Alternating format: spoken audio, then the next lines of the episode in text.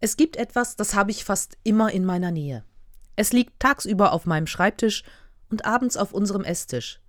Bin ich dienstlich unterwegs, ist es meistens in meiner Tasche dabei oder es liegt in Sitzungen und Besprechungen griffbereit neben mir. Nur bei Gottesdiensten lasse ich es zu Hause. Ich rede von meinem Bullet Journal. Ein Bullet Journal ist eine Methode, ein Notizbuch in einer bestimmten Art und Weise als Mittel zur Organisation zu nutzen. Darin landet erst einmal so ziemlich alles, was ich mir in irgendeiner Art und Weise merken muss oder will.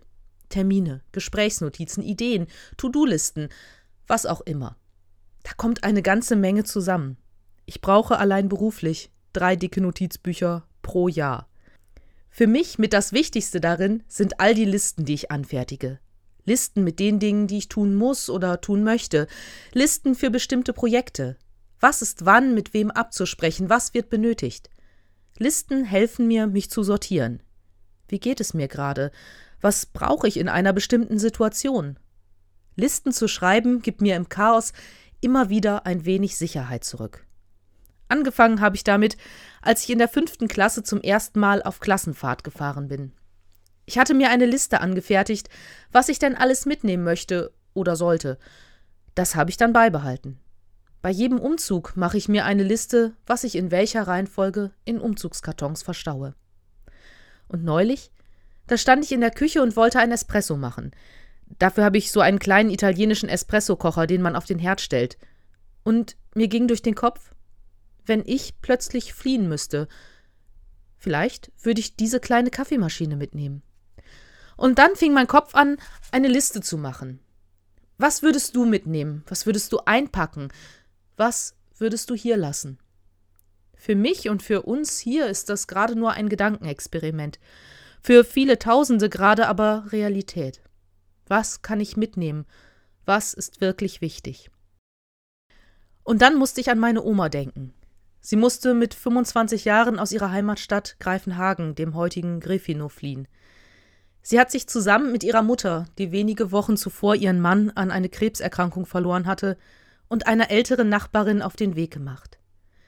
Die Frontlinie war inzwischen so nah, dass ein Soldat mit Panzerfaust in ihrem Wohnzimmer saß. Sie mussten raus, haben noch den letzten Zug aus der Stadt erwischt. Auch sie standen damals vor der Frage, was nehmen wir mit? Ausweispapiere und Schmuck und Geld, klar. Ein paar Fotos von der Familie und der Heimat, die man verlässt. Kleidung, die möglichst robust war. Und im alten Kleiderschrank meiner Oma liegt sogar jetzt noch Bettwäsche aus der Aussteuer meiner Uroma. Das sind alles ganz sinnvolle Sachen. Aber in so einer Ausnahmesituation trifft man auch Entscheidungen, die von außen betrachtet etwas seltsam erscheinen. Meine Oma und ihre Mutter haben Übergardinen auf der Flucht mitgebracht. Die waren halt neu, gerade mal ein Jahr alt und so schön. Meine Uroma hatte sie noch mit ihrem Mann ausgesucht. Ich muss sagen, ich würde wahrscheinlich nicht auf die Idee kommen, Gardinen einzupacken. Sie hätten wohl keinen Platz auf meiner Liste. Aber diese Gardinen wurden für meine Oma und ihre Mutter zu einem Symbol für Heimat.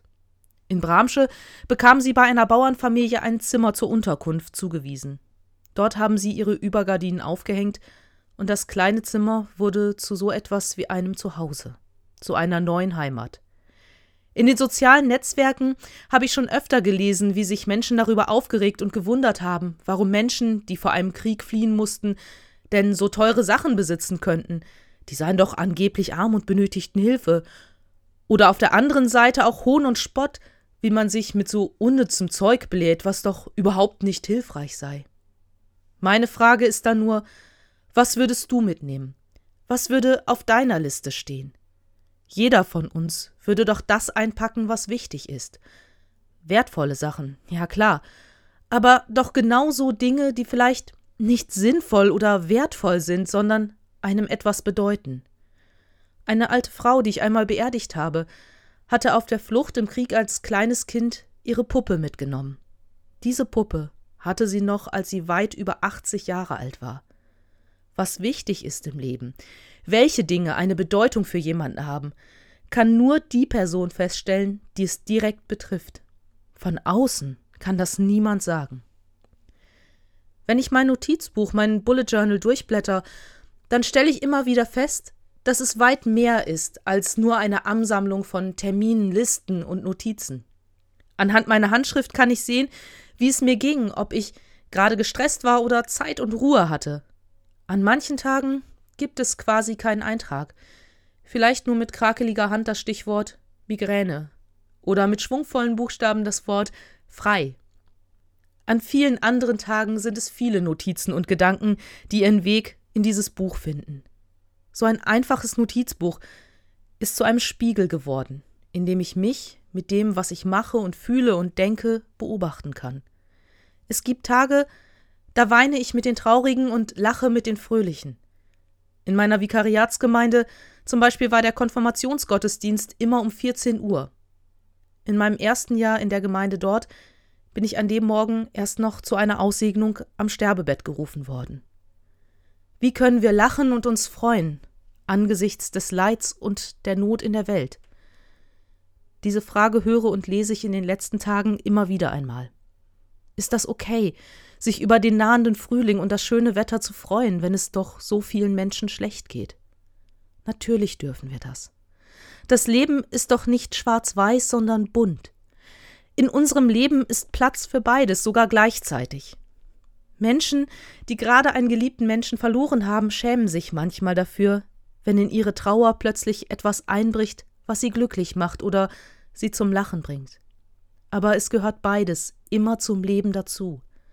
Mal hat das eine die Oberhand und mal das andere. Und auch hier sollten sich Außenstehende davor hüten, es zu bewerten. Auch hier ist es so, dass nur die betroffene Person selbst feststellen kann, warum sie sich jetzt gerade wie fühlt. Jeder Mensch ist ein einzigartiges Wunder, egal wo auf der Welt, egal in welchen Lebensumständen. Wir alle sind so viel mehr, als gerne mal von außen uns angedichtet wird. Niemand ist immer nur stark. Niemand ist immer nur schwach. Wir sind immer beides. Oder wie der Apostel Paulus es formuliert hat, als Verführer und doch wahrhaftig, als die Unbekannten und doch bekannt, als die Sterbenden und siehe wir leben, als die Gezüchtigten und doch nicht getötet, als die Traurigen, aber allezeit fröhlich, als die Armen, aber die doch viele reich machen, als die nichts haben und doch alles haben.